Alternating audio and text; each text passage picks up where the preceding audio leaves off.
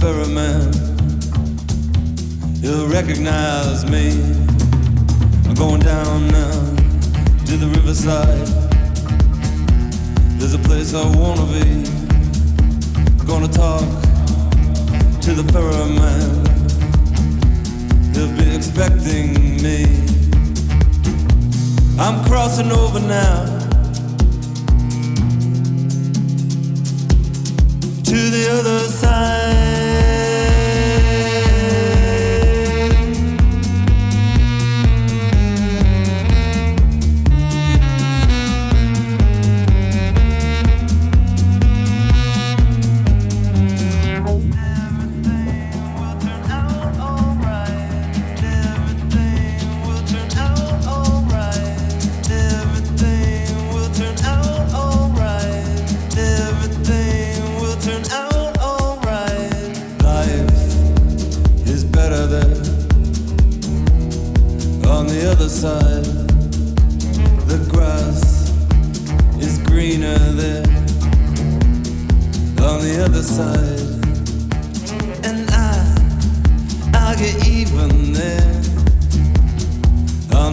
The other side. And everything will turn out alright on the other side.